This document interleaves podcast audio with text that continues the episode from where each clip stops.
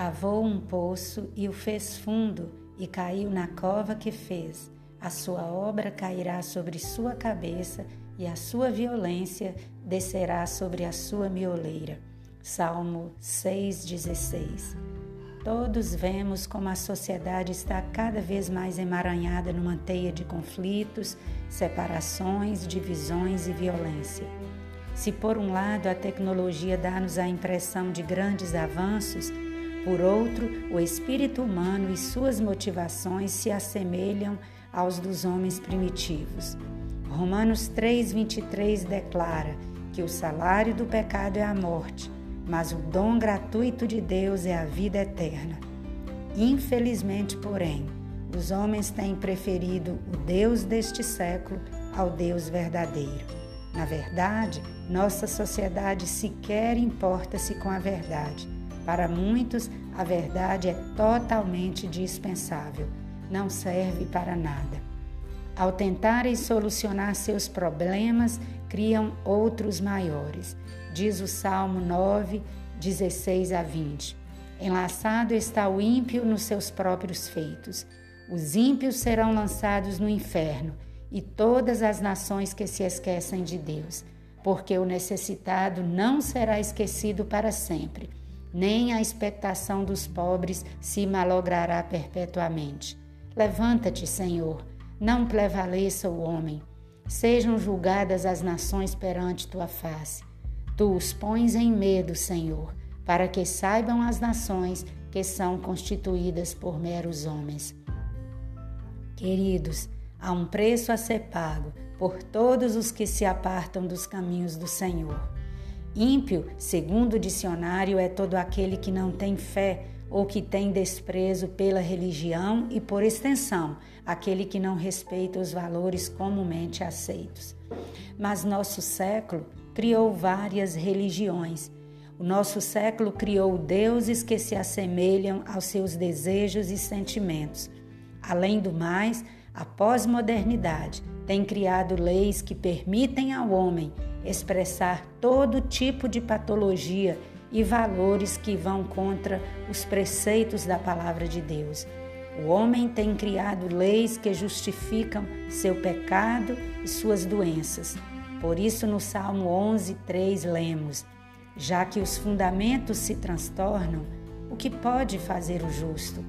A Bíblia declara que não há um justo sequer, mas que somos justificados pela fé para que não haja jactância, isto é, orgulho da nossa parte. A lei que vigora no coração do homem que teme a Deus é a fé no que fez Jesus por nós. Mas o presente século acha que não precisa ser salvo de nada. O homem pós-moderno sequer acha que está perdido ou doente. Antes quer tornar o bem em mal e o mal em bem tem prazer em fazer o mal e tem orgulho do próprio pecado. Acomodou-se à sua doença e fez da morte sua forma de viver. Mas, queridos, nós estamos aqui para falar da lei da vida através do amor de Jesus.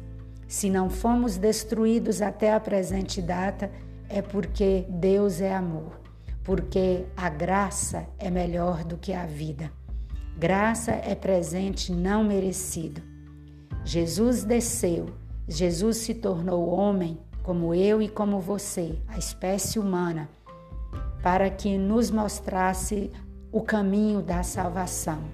Jesus é a transfusão de eternidade para o homem que estava morto, transfusão de sangue eterno, transfusão de vida eterna para nós. Da mesma forma como um moribundo vai ali para o hospital, precisando muitas vezes de transfusão de sangue, Deus desceu à terra e o Verbo, a palavra, se fez carne para que nós pudéssemos ser feitos justiça de Deus. Há uma esperança para nós quando vemos o mundo tão afogado nas águas do desespero, daquilo que Ele mesmo criou, nós podemos crer num Deus que vem nos salvar e nos libertar e nos resgatar deste mundo tenebroso.